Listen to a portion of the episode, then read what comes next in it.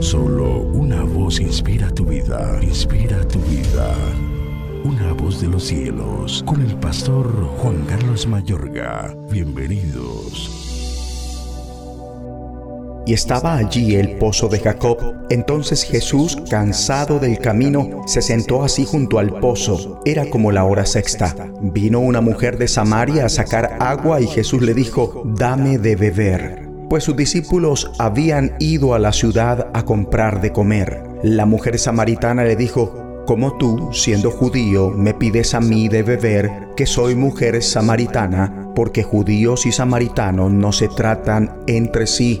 Respondió Jesús y le dijo, si conocieras el don de Dios y quién es el que te dice dame de beber, tú le pedirías y él te daría agua viva. La mujer le dijo, Señor, no tienes con qué sacarla y el pozo es hondo. ¿De dónde pues tienes el agua viva? ¿Acaso eres tú mayor que nuestro padre Jacob, que nos dio este pozo del cual bebieron él, sus hijos y sus ganados? Respondió Jesús y le dijo, Cualquiera que bebiere de esta agua volverá a tener sed, mas el que bebiere del agua que yo le daré no tendrá sed jamás, sino que el agua que yo le daré será en él una fuente de agua que salte para vida eterna. Juan 4, 6 al 14. Toda la charla de Jesús con esta mujer se enfocó en el Espíritu Santo ella sobre todo necesitaba agua viva. Jesús manifiesta, todo el que beba de esta agua volverá a tener sed, pero el que beba del agua que yo le daré no volverá a tener sed jamás, sino que dentro de él esa agua se convertirá en un manantial del que brotará vida eterna.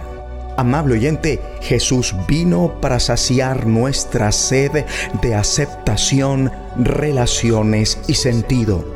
La vida que recibimos es la vida que damos y así nos convertimos en una fuente de vida para los demás. Surge una pregunta incisiva, ¿qué clase de fuente eres tú? La verdad, yo no lo sé, pero lo que sí te puedo decir es la clase de fuente que debes ser a partir de este mismo instante. Una fuente de vida que fluye sin parar y hasta la eternidad. ¿Qué hacer para ser una fuente de vida? Empieza por beber el agua de vida que Jesús da a todo aquel que en Él cree. Cuando el Espíritu Santo viene a vivir dentro de ti, se vuelve una fuente permanente de agua que emana sin cesar en tu vida y hasta la eternidad. ¿Y sabes qué? Esto contribuirá a una causa que la mayoría de nosotros tiene, la transformación de la sociedad que empieza con la transformación de nuestras vidas hecha por el Espíritu Santo. En última instancia, solo el Espíritu Santo puede conseguir la transformación de la sociedad. Él es quien trae la unidad y armonía, deshaciendo las divisiones de género, raza y posición social, ya que en quienes el Espíritu Santo mora, la lucha por la igualdad de género, racial y social es su causa.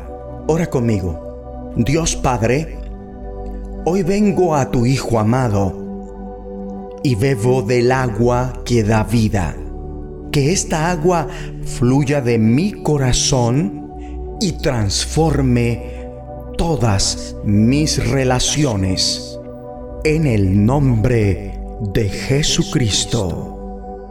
Una voz de los cielos, escúchanos, será de bendición para tu vida. De bendición para tu vida.